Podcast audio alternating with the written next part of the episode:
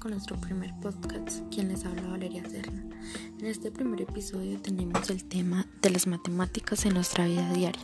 Empecemos entonces.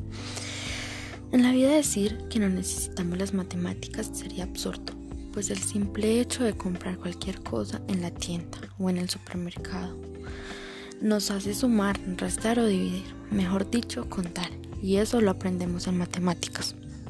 Nuestro diario vivir está lleno de situaciones que obligatoriamente nos llevan a saber las operaciones básicas, y no solo en cuanto a números se trata y operaciones básicas o complicadas. El simple hecho de contar las galletas del desayuno, las manzanas que empacamos en la bolsa del supermercado, decir cuántos tíos tenemos, enumerar los zapatos. A veces creemos que solo los profesionales o las profesiones como el mercadeo, la contaduría, administración, ingeniería, etc., son las que necesitan esencialmente de las matemáticas.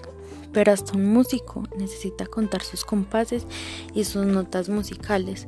Definitivamente las matemáticas se encuentran ocultas en casi todo lo que hacemos. Por ejemplo, manejar dinero, hacer cualquier compra, llevar dinero en nuestra billetera, pedir un crédito, hacer deporte. Y aunque suene raro, el hecho de jugar implica saber contar y muchas cosas que nos enseñan las matemáticas. Además, medir una distancia es calcular en metros y kilómetros los tiempos. Para decorar hay que calcular el área. Para cocinar, cada receta necesita distintos ingredientes y cantidades que debemos aprender a calcular.